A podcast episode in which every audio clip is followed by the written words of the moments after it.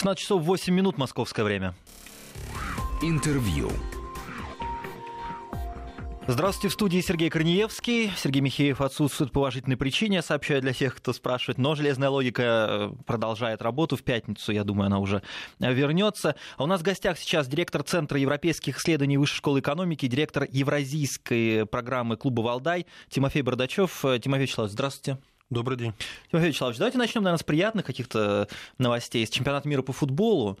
А, его очень как-то позитивно воспринимают во всех странах, во всех странах мира.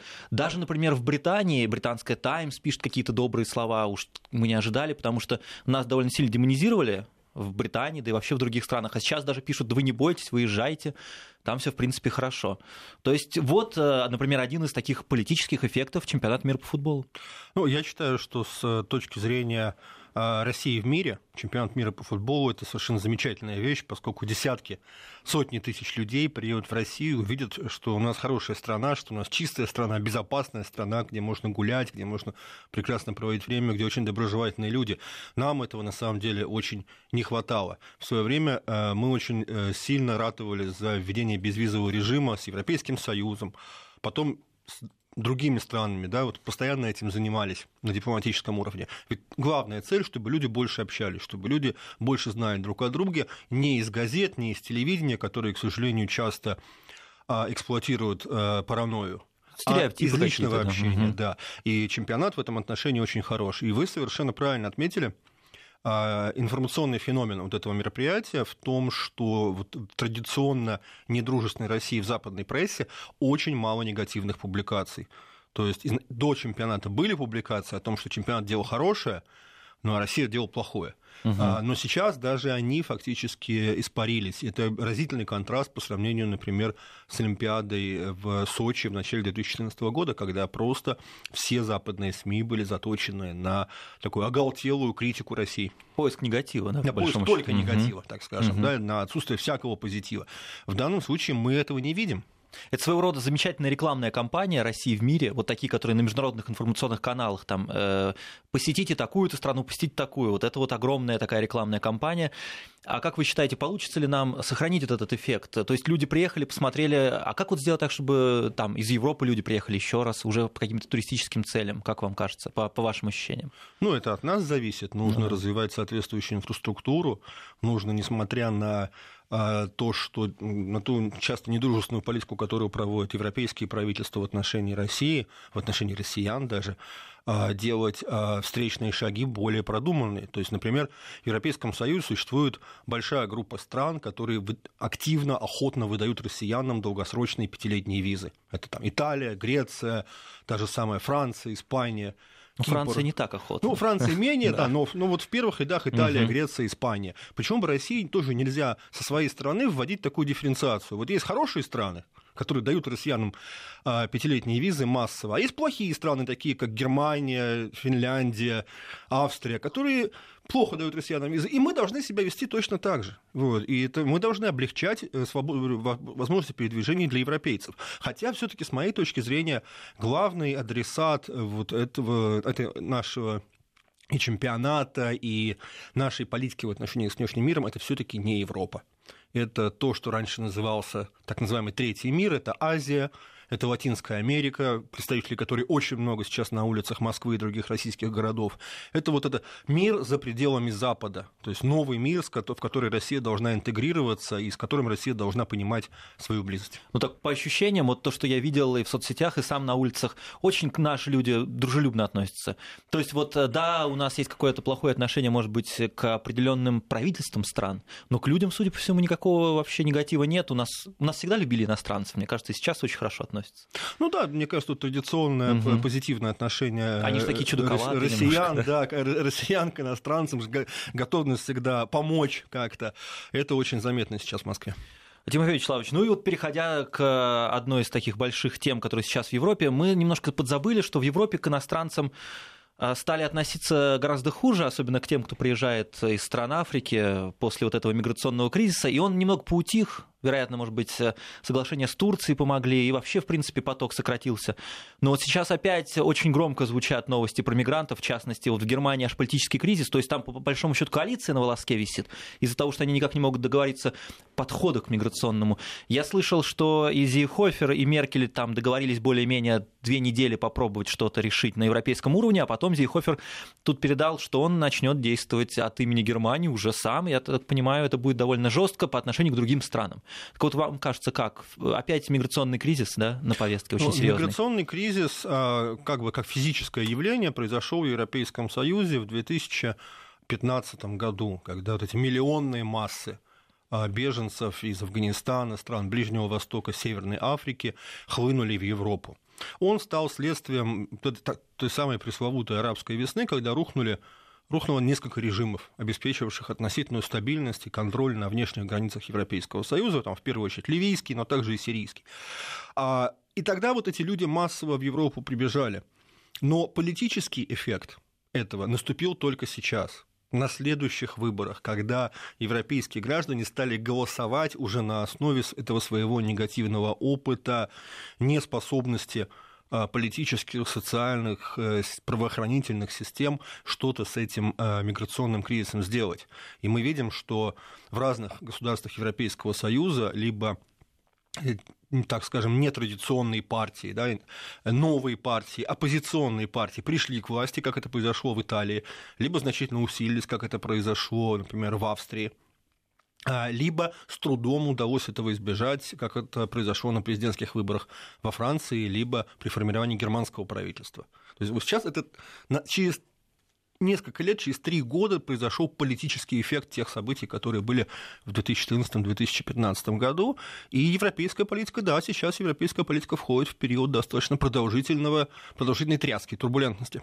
У нас одно время говорили, что у Меркель такое ощущение, она очень привязана к своей политике открытых дверей. Потом она начала постепенно, вот в свете тех событий, о которых вы говорили, в свете усиления националистических таких настроений, она стала потихонечку от нее отказываться. И вот, ну вот, я так понимаю, это иллюзия, то, что Меркель действительно действительно хочет а, беспокоиться о мигрантах. Она же беспокоится о европейском единстве. Если Германия начнет отдельно от Европейского Союза действовать в а, сфере миграционной политики, да, это таким образом а, может отдалить другие страны от, э, от Германии, да, это может разрушить европейское единство. Вот в этом проблема Меркель, да, она беспокоится об этом. Вы знаете, Ангела Меркель фантастически успешная женщина-политик она добилась э, в своей жизни фактически всего. Она, будучи э, выходцем из ГДР, сделала карьеру в христианской демократической партии, э, стала ее лидером, стала канцлером смогла установить контроль над германскими регионами, традиционно очень сильными, автономными. Она смогла в решающий момент кризиса евро 2009, кризис в зоне евро, кризиса неплатежей 2009-2013 года продавить через своих партнеров по Европейскому Союзу те решения, которые она считала правильными, и фактически лишить часть стран Европейского Союза своего суверенитета. Такие государства, как в первую очередь Греция, Кипр, отчасти Италия, Испания, Португалия. То есть она добилась всего, и потом она столкнулась с этой проблемой беженцев и проблемой а, того, что европейские государства оказались не способны дать единый ответ на эту проблему беженцев. И вот сейчас у нее, как она, ей скоро уже уходить, в отставку. Скорее всего, да. Скорее всего, угу. да. Для нее это, по-моему, как последний подвиг Геракла. Вот если она сможет сейчас продавить какое-то общеевропейское решение проблемы беженцев, общеевропейский ответ, она уйдет непобежденной. Если сейчас у нее это не получится, если у нее развалится собственная коалиция, и она не сможет договориться со своими новыми зубастыми партнерами по европейской интеграции, о э, совместном европейском ответе, европейской политике в отношении беженцев, тогда она уйдет побежденной. Поэтому для нее все очень-очень серьезно. Известна позиция некоторых стран Восточной Европы, крайнее неприятие вот этих всех беженцев там в Польше. Никакой, никаких беженцев, никогда. Но тут получается, вот, например, Италия, и новый премьер-министр Джузеппе Конте, он тоже, как я понимаю, начинает э, ту же политику. Полное неприятие беженцев. Как же вот интересно Меркель с ними договориться? Вы какие видите выходы? Ну вот а в том-то все и дело, что Меркель, она немножко пережила свое время как политический лидер. Она пришла к власти в 2005 году, когда в Европейском Союзе все было относительно успешно. А, и ее партнерами после ухода Жака Ширака были достаточно слабые и безинициативные лидеры, мужчины, лидеры других стран Европейского Союза, которых она достаточно успешно могла контролировать, диктовать им свою волю. Ну, самые яркие примеры – это Николя Саркози или Франсуа Оланд. А хотя они с виду-то были такие сильные. Ну, они с виду были такие очень представительные, ну, Саркози, Саркози, были мужчины, да. да. Вот, но э, они были, э, как э, грубо говорят в британской прессе, да, пуделями Меркель, которые плясали под ее дудку. Угу. Но сейчас а к власти в европейских государствах приходят новые люди, более молодые, более агрессивные, более зубастые. Такие, например, как Матео Сальвини, руководитель партии Лига, бывшая Лига Севера, и новый министр внутренних дел Италии, который, собственно, и сейчас является главным инициатором. Хедлайнером, что называется. Да, как да? говорят, хедлайнером uh-huh. да, новостей в Европейском Союзе. То есть это люди новые, которых Меркель не знает, которых она контролировать совершенно точно не сможет. Это Себастьян Курц австрийский канцлер, да, молодой парень, чуть за 30 лет, который э, очень тонкий, очень интеллигентный человек, но при этом крайне-крайне жесткий и крайне-крайне консервативный, в том числе и по вопросу по, миграционному вопросу. И вот ей с ними очень-очень трудно, и она не может понять, как ей с ними... Она такой, знаете, огромный старый кит в окружении uh-huh. большого количества акул. И сейчас перед ней стоит задача как-то с этими акулами договариваться. У нее есть большой аргумент – деньги. Что все хотят деньги, а у Германии деньги есть. И вот как она сможет разменивать деньги на политическую солидарность, это является самым таким интересным европейским вопросом. Ну, я так понимаю, она таким образом же решила, э, немножко сбавила накал этого кризиса, когда э, с Эрдоганом договорилась, да, там, там же как раз были деньги, а он задерживает беженцев Конечно, себя. это была совершенно такая циничная, простая, примитивная сделка, что Германия, ну, Европейский Союз, Серечь Германия, дают э, Эрдогану определенную сумму, он за это, за это в неважно какими средствами задерживает беженцев. Вы обратите внимание, европейские политики не критиковали и вообще не высказываются на тему, что вообще турки делают для того, чтобы этих беженцев не было. Их это, европейцев это не беспокоит. Они отстегивают Эрдогану деньги, он э, снимает с них проблему. Да? Но в долгосрочном плане это совершенно не решение. А почему вы думаете, Эрдоган может сейчас, перестав получать деньги, отправить назад беженцев в Германию куда-нибудь? Ну, во-первых, как только сбой какой-то с трансферами угу. случится, да, Эрдоган это будет делать. То есть а, получается, что турецкий президент, достаточно, как мы знаем хорошо в России, человек резкий и малопредсказуемый в партнерских отношениях, он получил э, такой долгосрочный универсальный инструмент для шантажа Европейского Союза. Если Европейский Союз будет делать что-то, что Эрдогана не устраивает, либо Эрдогану вдруг захочется больше денег от Европейского Союза, да, он постоянно может приоткрывать вот этот вот э, винтель беженцев и создавать Европейскому Союзу проблемы. Какая циничная вообще позиция, да? Ведь речь о людях, а вот так вот, а вот так вот. Ну, вероятно, Эрдоган да. заботится об интересах своей страны, в ну, собственном да. понимании. Ну да. А, так, а что касается Эрдогана, понятно. Меркель э, такая довольно сложная ситуация. А если вот вы говорите э, другие страны? Вот я, например, смотрел недавно репортаж э, по Евроньюсу по поводу вот этого судна «Аквариус», которое беженцев спасло, и никак не знали, куда, куда они приплывут в итоге, потому что их не пускали в Италию, довольно резко сказали. С другой стороны, я заметил, итальянцы прислали на борт этого судна воду и детские игрушки. То есть, как бы они сказали, мы вас не примем, но вот, пожалуйста, довольно странно, ну ладно.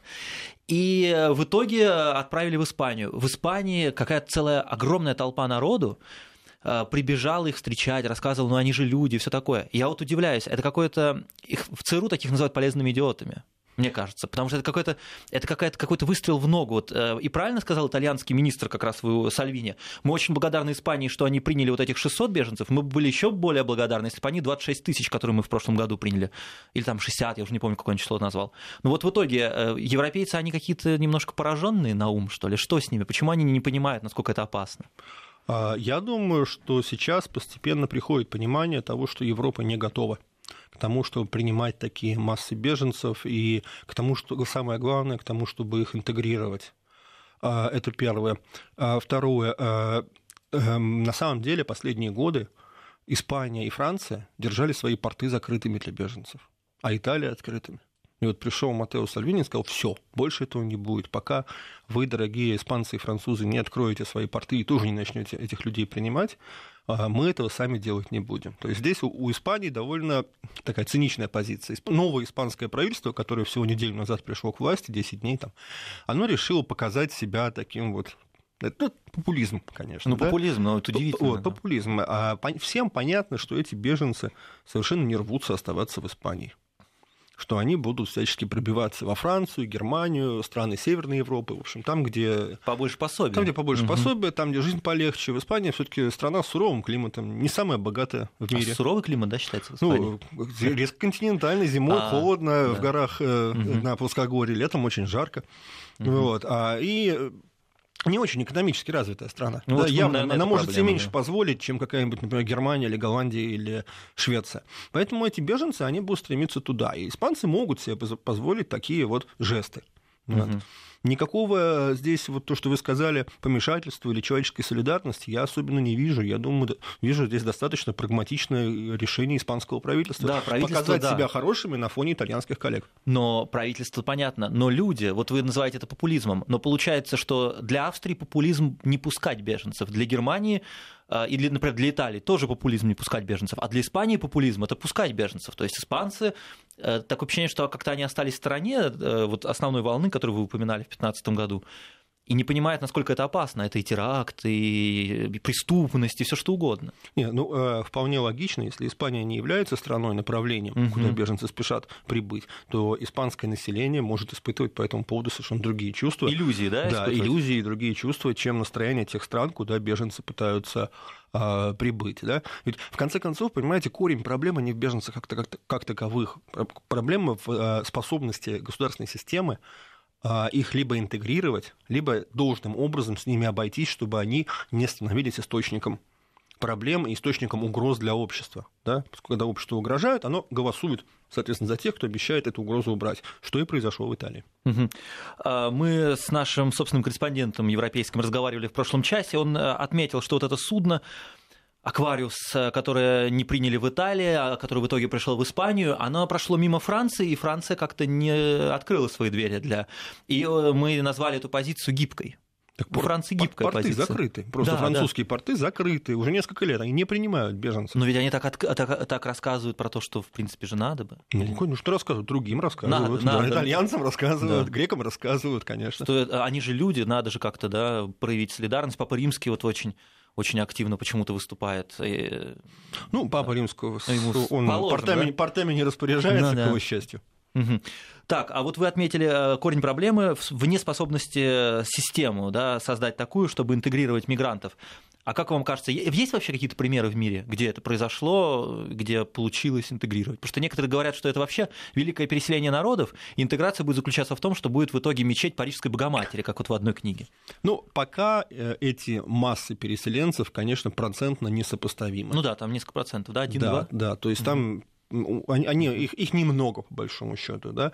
Другое дело, что отсутствует общеевропейская система а, их приема, обеспечения их документами, их изучения, что из себя эти люди представляют, являются ли они потенциальными террористами или преступниками, или это действительно несчастные люди, бежавшие от гражданской войны, таких ведь большинство на самом деле. Да, мы же, мы с вами, вы понимаете, вы, э, как работающий человек в средствах массовой информации, что мы знаем про, едини, про единицы плохих примеров, но мы не знаем про десятки, тысячи хороших примеров, потому Да. что это, к сожалению, логика информационного пространства. Вот. Поэтому вот этих всех систем в Европейском Союзе создано не было. Вот. И поэтому общество, общество недовольно. Вот смотрите, нам пришла смс-сообщение, нас слушают в разных странах мира по интернету, я так понимаю, в том числе. Вот из Германии наш слушатель. Работаю на автобусе в городе Вюрцбург, э, нахожусь весь день в городе. Эти беженцы достали, хотят постоянно проехать бесплатно, нужно постоянно проверять билет. Если билет не действительный, то в наглой форме разговаривают с тобой, все равно хотят приехать. Уже приходилось вызывать полицию, нажимать тревожную кнопку. Ну вот это, наверное, достаточно частая ситуация. Я думаю, что это очень частая ситуация, потому что люди покупают, по- попадают в совершенно другую цивилизационную среду. А, Они просто даже не совсем понимают, Они, что они могут да? просто не вполне понимать, Ага. они не могут не понимать, почему для них не делается исключение. Когда их европей, с европейским таким цинизмом им говорят э, беженцы добро пожаловать, они думают, что, собственно, и дальше все будет хорошо. Вот они приехали, они будут жить, как, как приняли, это жить у себя. А, а этого не происходит. И поэтому, естественно, они пытаются качать права. А Другое дело, что правоохранительные системы еще не до конца к этому адаптированы. Хотя, да, казалось к тому, бы, чтобы лет. оперативно, оперативно mm. и качественно на такого рода проявления реагировать. Ну, я так понимаю, что э, человек, он везде, в принципе, похож, особенно на каком-то самом таком общем уровне, и реагировать нужно просто силой, да, наверняка эти беженцы понимают уважают силу, ну, а которую что? не могут европейцы проявить, что ну, ли? Да? А, ну, а что поделаешь? К сожалению, вот пока, пока эти европейские системы, они не адаптировались, и с какой скоростью они смогут адаптироваться, совершенно непонятно, поскольку ну, не было такого еще в современной европейской истории. А, Тимофей Вячеславович, вы внимательно наблюдаете за Европой, вот как вам кажется, есть такие оценки, что Европа стала э, какая-то старая, расхлябанная, бесхребетная, а вот эти вот беженцы, они пассионарные, мощные, и поэтому Европе просто тяжело, может быть, на каком-то таком вот уровне психологическом противостоять, или это не совсем так? Ну, посмотрите на Матео Сальвини, посмотрите на Себастьяна Курца, посмотрите на того же самого Зейхофера, премьер-министра Баварии. Они не бесхребетные, они не вялые совершенно, они за себя постоять сумеют. Угу, и то вот есть сейчас, нашлись, да? Да, и вот такие? сейчас они постепенно, постепенно начинают вытеснять те элиты, которые почивали на лаврах после развала Советского Союза. А как вам кажется, э, вот я прочитал, что премьер-министр Италии Джузеппе Конте высказался за создание европейских центров, которые обрабатывали ходатайство об убежище для беженцев, но не на, Евро... не на территории Европы, а где-нибудь вот там, вот тут, там в Африке, я так понимаю, еще где-то. Вот, с одной стороны. А с другой стороны, Макрон э, пытается как-то проявлять больше солидарности с Италией. И, в принципе, как говорят, он проводит более жесткую политику по отношению к беженцам. Вам так кажется? Потому что на словах-то они очень за беженцев. Нет, а на самом деле Макрон проводит. Кстати, вот к разговору о Мгм, да, да. мягких или жестких европейцах. Макрон очень жесткий европеец. Да, как Вот, оказалось. никого он не пускает. Да, он просто про это не говорит публично, как это делают э, итальянские политики. А, И, конечно, он Италию поддерживает в первую очередь, потому что, вы понимаете, он молодой человек, да, ему 40 лет. Он Мгм. видит свое будущее еще лет на 30 вперед. Да, Горизонт ну, на у него 25, планирование. да. Ага. Вот, и он понимает, что ему в будущем а, необходимо будет работать с такими людьми, как Матео Сальвини и Себастьян Курц, и остальные все агрессивные вот эти консерваторы, приходящие к власти в одной европейской стране за другой. Поэтому он, собственно, их поддерживает, он с ними более солидарен. Меркель, как мы уже с говорили, это уходящая натура. Да. Ну вот э, Джузеппе Конте, м, премьер Италии, говорит, наша коллективная организация неудовлетворительна, ее меры не адаптированы к ситуации, Европе не хватает эффективности и солидарности. Интересно, какие же меры он имеет в виду, чтобы адаптировать? А Вообще, а есть вариант просто не пускать этих беженцев? Или это вообще невозможно? Нет, э, просто не пускать этих беженцев э, невозможно, поскольку это вступит в противоречие с основными ценностными установками европейских обществ. Тимофей Вячеславович, я что-то пропустил время. Сейчас мы сделаем паузу на новости. Вернемся. Я напоминаю, у нас в гостях директор Центра европейских исследований и Высшей школы экономики, директор евразийских программ клуба «Валдай» Тимофей Бардачев. В студии Сергей Корнеевский. У нас в гостях Тимофей Бардачев, э, директор Центра европейских исследований Высшей школы экономики и директор евразийских э, программ клуба «Валдай». Э, Тимофей Вячеславович, вот моя преподавательница по французскому мне пишет, пользуясь своим служебным положением, что современные французы воспринимают иммиграцию современную как вторжение в Европу. А вот вы говорите, что э, европейские ценности не позволяют правильно на это все реагировать. Ну как правильно? Ну, Не пускать просто. Но если это, если это вторжение, как на это реагировать? Не принимать же их. Почему? Что же это такое расхождение? Ну, а как вы будете реагировать? Вот смотрите, граница. Я бы топил корабли. Да, наверное. вот, Вот, а, наверное. Да, вы знаете, что один утопленный корабль... Ну что а, делать? Это жизнь. Это, это, это слетевшее правительство, даже если считают Да это почему? угрозой. Почему? Я, я совершенно уверен. Представьте себе такую ситуацию. Граница, вышка, на ней солдат. Идет толпа беженцев с детьми. Он что, будет стрелять в них? Ну а что делать? Ну, он стрелять в них не будет. Ну как-то надо, как-то надо, может, какие-то заборы ставить. Потому Ну не что, надо их да, пускать просто. Потому что не в соответствии подпускать. с законодательством своей страны, если он в них выстрелит, то он пойдет в тюрьму. Ну ведь это вторжение, Вот. это надо как-то Они же воспринимать без правильно. идут. Да, с другой стороны, Понимаете, да. они же Мгм. без оружия идут, там бегут дети какие-то, да? Всё. То есть они все время Да. пользуются детьми, что палестинцы, что эти, да, они Вот, все время. Да, тут, тут, тут как бы с- э, вопрос очень простой, что э, нету системы, которая позволяла бы э, это делать цивилизованно. Почему Сальвини предлагает делать эти лагеря филь- фильтрационные Вот где-то там. а, в Африке? Мгм. Это на самом деле очень разумная идея, потому что там можно понять, что вот, да, у нас есть семья, а, отец погиб от рук исламского государства, запрещенного в России, вот а, жена, двое маленьких детишек. Их, их нужно принимать, да? А вот у нас семь здоровых лбов из Ливии, Которые, да, вот тут фотографии да, полно, где да, они которые, такие здоровые. Да, беженцы, которые хотят попасть в Европу. Uh-huh. Их, их принимать не нужно. То есть, понимаете, вопрос не в том, чтобы просто закрыть тупо границу и все. Да. Вопрос в том, чтобы сделать эту систему работающей и эффективной, и одновременно человечной, которая будет к тем, кто действительно нуждается в помощи, эту помощь оказывать, а их не очень много на самом деле. А тем, кто пытается на халяву воспользоваться такой возможностью, а, э, э, собственно, отказывать такой возможности. Вот эта идея создавать фильтрационные лагеря за пределами Европейского Союза мне представляется крайне разумной. Вот у вас за спиной CNN работает. Мы без звука, но смотрим огромная у них там проблема по поводу, вот вы сказали, цивилизованное да, решение проблемы. Вот до, до вот этого был репортаж. Трамп, вы знаете, там разделяет мексиканские семьи, как, как это рассказывают. Но мексиканцы, я бы сказал, что они прут просто э, в США э, незаконно, и там какие-то такие либеральные законы созданы, что получается, что если они уже дошли, то там, видимо, с ними очень сложно. Если хотя бы один член семьи попал, то и остальных тоже нужно. И, и, и Трампу вменяют вину, что он не пускает вот эту всю кодлу, к ним в США. Ну вот, пожалуйста, это хотя бы так, это уже даже какая-то защита, но европейцы, видимо, и на это не способны. Ну, понимаете, проблема в США, она немножко другую природу а, имеет. Дело в том, что традиционно десятилетиями со времен Рейгана в США существует нелегальный а, черный рынок рабочей силы. Угу. И вот эти, в принципе, все а, мексиканские переселенцы, они становятся рабами бесправными рабами в американских семьях, которые убирают, которые моют полы, которые моют улицы. Это всем выгодно, это консенсус. Да, некий, конечно. Да? Это угу. многие годы это было консенсусом а, что общество закрывает глаза на это, эти мексиканцы прибывают, но они же не получают никаких прав ровно. А, там, женщины становятся проститутками. Вот это все черный рынок, колоссальный черный рынок а, рабочей силы в Соединенных Штатах в Европейском Союзе, когда началась волна беженцев, вы знаете, а, какая была первая реакция китайских СМИ? китайских средств массовой информации Нет. на кризис беженцев в Европейском Союзе. А, первая реакция китайских СМИ была очень смешная. А, китайские СМИ писали, вот теперь Европа получила своих мексиканцев. То есть mm. бесправную, дешевую рабочую силу. Ну, это действительно так? Э, вот а, ваши и тогда очень да? многие исследователи угу. говорили, что на самом деле э, для германского правительства эти беженцы нужны еще для того, чтобы прижать собственные профсоюзы.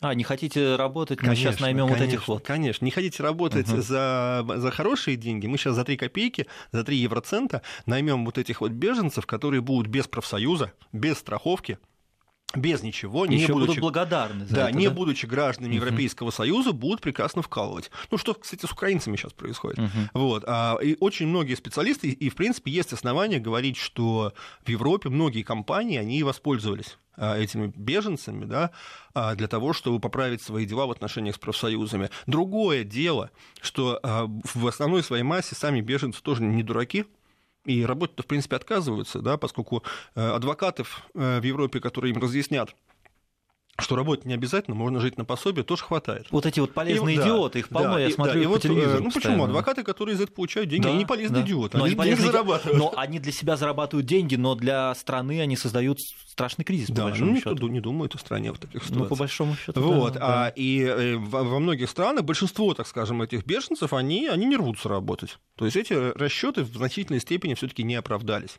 Угу. А, тут один из наших слушателей пишет, пусть скажет спасибо США за беженцев. США-то, кстати, не может помочь как-то Европе? Э, да я не думаю, что США вообще сейчас кому-то намерены помогать, кроме себя. Судя по всему, Мне нет, кажется, да. политика Трампа и тех людей, которые голосовали за Трампа, она состоит именно в том, что каждый за себя, каждый сам, сам выкручивается, каждый сам решает свои проблемы. Вот а то, что США создали эту проблему, да, конечно. Э, разрушив некоторые а, конечно, государства в том да, регионе, поддержкой да? так называемой арабской весны, разрушением ливийского государства, подрывом... А Ливия была главным фильтром, по Да, и, да, если говорить о Северной Африке, об Африке вообще Ливия угу. была главным фильтром, Каддафи обеспечивал достаточно серьезный контроль. И вот, кстати, вот эту самую фильтрацию, да, Каддафи, угу. пользуясь своими достаточно своеобразными, не очень гуманными методами, которые были, были бы тяжело э, воспринимать для европейских избирателей, он этих беженцев не пускал. Его убили. Теперь беженцы бегут. Я слышал, что европейцы какое-то время назад начали сотрудничать еще с какими-то силами в Судане, которые также не совсем гуманными методами помогают отфильтровывать беженцев. То есть, в принципе, э, может быть, в широком смысле европейцы, конечно, очень гуманные, но их политики, они прежде всего политики, понимают, что есть определенные... Да и с другой стороны, ну, затопишь одно судно, может быть, другие не, не пойдут. А перед политиками стоит задача быть переизбранными. Угу. Да, и для этого они делают то, что понравится избирателям. Для этого они должны решать проблемы избирателей, либо хотя бы эффективно делать вид, что они эти проблемы решают. А сейчас европейские политики, европейский государственный аппарат а, мечутся, пытаются найти какие-то решения. Вы упомянули про договоренности с различными группировками в африканских странах, в том же самом Судане. Угу. Да, это вот один из признак, признаков вот этих метаний, да, находить какие-то маленькие частные решения. Вот здесь дадим денег Эрдогану, здесь договоримся с еще какими-нибудь разбойниками, которые будут этих беженцев задерживать. Но системное решение этой проблемы никто предложить пока не может. А, помните, тут недавно была история э, во Франции. Она довольно подозрительная была, когда мальчик какой-то начал, э, повис с балкона, и, по-моему, марокканец быстро взобрался на пятый этаж. Родители стали рядом, почему-то не могли его затащить. Марокканец забрался к ним и затащил. Этому марокканцу, по-моему, дали гражданство. И сказали, вот таких вот мы приветствуем во Франции, действительно пассионарных, как и мы, смелых людей. Эм, была фотосессия с Макроном, все такое.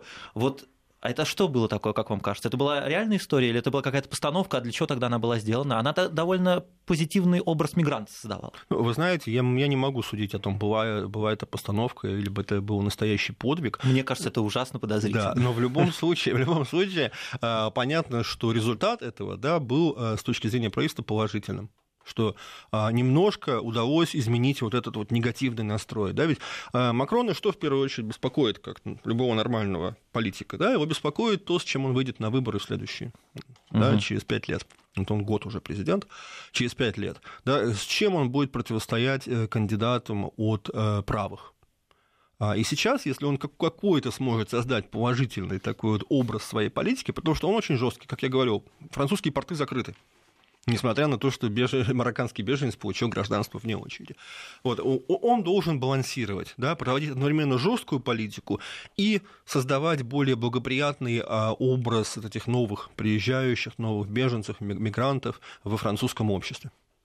А как вам кажется, вот э, я очень много слышал таких э, э, заявлений, что лидеры прошлого, там 20 века начала, 19 века европейские. Ну вот сложно было бы представить подобную ситуацию, что вот так бы смогли пользуясь какими-то взглядами, какими-то вот этими вот, так бы скрутить политиков э, мигранты и так бы смогли воспользоваться вот этими слабостями?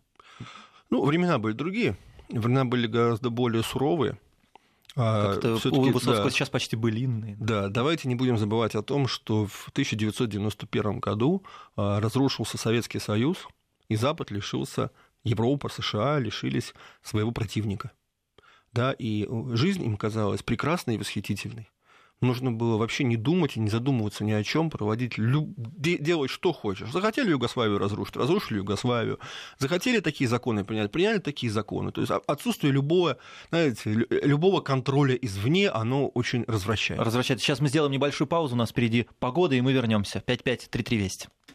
И мы возвращаемся в студию. У нас э, Тимофей Бардачев в гостях, директор Центра европейских исследований Высшей школы экономики, директор евразийской программы клуба «Валдай» Тимофей Вячеславович. И вот новое правительство Италии как вы считаете, про санкции поговорим э, европейские против нас? Ну, вопрос очень актуальный, потому что уже 4 года э, Россия и Европейский Союз находятся в режиме взаимных санкций, подчеркну, взаимных, да, не только они против нас, но и мы в ответ против них. И, конечно, эта ситуация в отношениях России ЕС не является нормальной при том, что у нас поворот на восток, мы развиваем свои страны со стран... связи со странами Азии, но, тем не менее, когда, когда мы подвергаем друг друга санкциям, это неправильно. И все чаще в европейских политических кругах этот вопрос ставили. Но одно дело, когда его ставили достаточно ну, так скажем, незначительные, небольшие страны, либо лидеры, такие как премьер-министр Венгрии а, Виктор Орбан, либо президент Чехии, либо представители Греции и Кипра, это одно. А другое дело, когда об этом говорит одна из двух правящих в Италии партий. Да, все-таки после выхода Великобритании Италия будет третьей экономикой, третьей по масштабам страной Европейского Союза. И это уже серьезно, вокруг Италии уже могут образовываться какие-то коалиции. А э, Лига во главе с Матео Сальвини шла на выборы, в том числе с предвыборным лозунгом отмены санкций в отношении России и вообще перезагрузки всех отношений с Россией. А почему этот лозунг актуален для северных территорий Италии? Ну, потому что вообще-то Италия это один из крупнейших э, российских торгово-экономических партнеров. Италия исторически с 60-х годов а, наслаждалась привилегированными экономическими отношениями с Москвой, отделенными от политики, от членства Италии в НАТО и в э, прочих других организациях.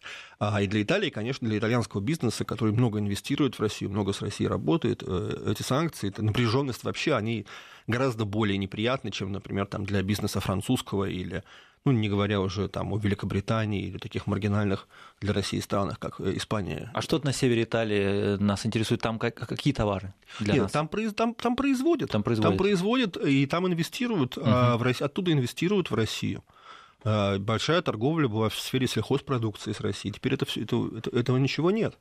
А, ну и в целом итальянское общество, оно не привыкло жить в режиме как конфликта с Россией. Вот, там людям это очень активно не нравится, и, Лига, бывшая Лига Севера, выступала последовательно против э, таких, такого рода отношений с Россией. И сейчас э, я не утверждаю, что э, Матео Сальвини, его сподвижникам из, из Лиги, из Пяти звезд удастся добиться того, чтобы Европейский Союз эти санкции отменил. Они вряд ли будут применять право вето. Но важно то, что этот вопрос становится уже вопросом общеевропейской дискуссии в отличие от того, как последние годы был консенсус, навязанный Меркель в 2014 году, а, и все говорили одним голосом. Сейчас вот эта разноголосица становится гораздо более значимой. И, соответственно, Россия Европейский Союз, Россия Европа могут начать движение в сторону более здоровых отношений. Но отмена санкций в Европе за это должны проголосовать все страны. Нет, а у нас есть прямо нет? Нет, нет. за это не должны проголосовать а. все, все страны. Дело в том, что нет отмен, режима отмены санкций. Есть режим непродления санкций. А, просто они да. автоматически не продлятся. Да, юридически, если одна из стран а, применит право вето, то все, да? Да, в Европейском Союзе этот вопрос является вопросом консенсуса. Вот. А санкции вводились, и санкции ежегодно продлеваются только консенсусом всех 28 через год 27 стран ЕС. Если одна из стран а, выступает против, а, блокирует такое решение, санкции автоматически не продлеваются. Угу. А, но есть страны маленькие, которые не могут себе политически позволить, которых, на которых легко надавить. То есть суверенную позицию не могут себе позволить. Которые суверенную угу. позицию здесь себе могут позволить с большим трудом. Там, там, Кипр, Греция, та же самая Венгрия, Чехия. А, то такая страна, как Италия, она себе суверенную позицию позволить может. Тем более тогда, когда Германия и Франция очень в Италии заинтересованы для того, чтобы как-то решать те проблемы, которые стоят перед ЕС в целом. А вот э, что касается стран Восточной Европы, Польша очень выделяется. В последнее время в информационном поле постоянно что-то про нее рассказывают. Понятное дело, ее антироссийская позиция, но если оставить ее в стране, некоторые прогнозисты говорят там на 40-е годы, на 50-е, конечно, такие прогнозы нельзя быть прям в них уверены, а что, в принципе, Польша может очень сильно развиться на фоне, так сказать, стагнирующей Европы и стать чуть ли не новым центром силы. А на ваш взгляд, что вообще ждет Польшу? Насколько это действительно такая перспективная а, страна? Польша, Польша страна не маленькая. А Польша – страна, которая благодаря такой фантастической энергии своих консервативных лидеров, братьев Качинских, теперь уже одного, да и то он, по-моему, сейчас болеет очень сильно, брата Качинского, она смогла усилить свое значение в Европейском Союзе значительно больше, чем это предполагалось изначально. Но давайте все таки не забывать о том, что в 90-е годы, перед вступлением в Европейский Союз, а, абсолютная львиная доля польской экономики перешла под контроль немецких и французских инвесторов. То есть экономически Польша не участвует в евро, поэтому она более самостоятельна. Вот. Но все равно Польша материально себе не принадлежит. А у них не введено евро еще, у них всего да, злотые, они, да? они угу. очень разумно угу. воздерживаются от вступления в евро. Угу. Так, и, но при этом э, у Польши такая активная политическая позиция, с одной стороны, с другой стороны, есть ощущение, что они сателлиты очень серьезные американцев. Какой-то они жиженый газ, и давайте нам базы, мы вам еще и заплатим за это. Ну, вот что-то такое вот у них. Мне кажется, что здесь очень такая частично э, самоубийственная в случае mm-hmm. ухудшения, еще, так скажем, драматического сценария развития отношений Европы, Запада и России. Это позиция самоубийственная, но с точки зрения позиции Польши внутри Европы, она очень э, просчитанная и разумная. Польша рассчитывает стать главным союзником США на европейском континенте. И как ее это расчеты? А, и пока они оправдываются. Оправдываются, да, да? пока они оправдываются, потому что Польша, в конце концов, э, в рамках НАТО одна из немногих стран, которые финансируют, э, расходы которых на оборону соответствуют требованиям, то есть 2%. а, которая достаточно последовательно выступает в поддержку США и которая может рассчитывать на то, что после того, как Великобритания отчалит внутри Европейского Союза, именно Польша станет главным партнером. А там такой, может быть, э, слегка такой передел сфер влияния же, ведь э, Великобритания отчалит, там, соответственно, другая гравитация будет, что ли, политическая? Ну, там усиливается вероятность ага. того, что Франция и Германия всех под себя подомнут окончательно. И угу. поэтому, конечно, другие страны могут быть даже в Польше заинтересованы в том, чтобы она выступила, э, выступала руководителем коалиции, которая будет сдерживать Францию и Германию. Вот, казалось бы, такая невеликая с виду страна, а оказывается. Ну, зато энергии сколько. Да. А, Тимофей Вячеславович, спасибо вам большое. Спасибо этом, за вопросы. Да, наше время подошло к концу. Я напомню, у нас в гостях был директор Центра европейских исследований Высшей школы экономики, директор Евразийской программы Клуба «Валдай» Тимофей Бардачев. Спасибо, до свидания. Спасибо.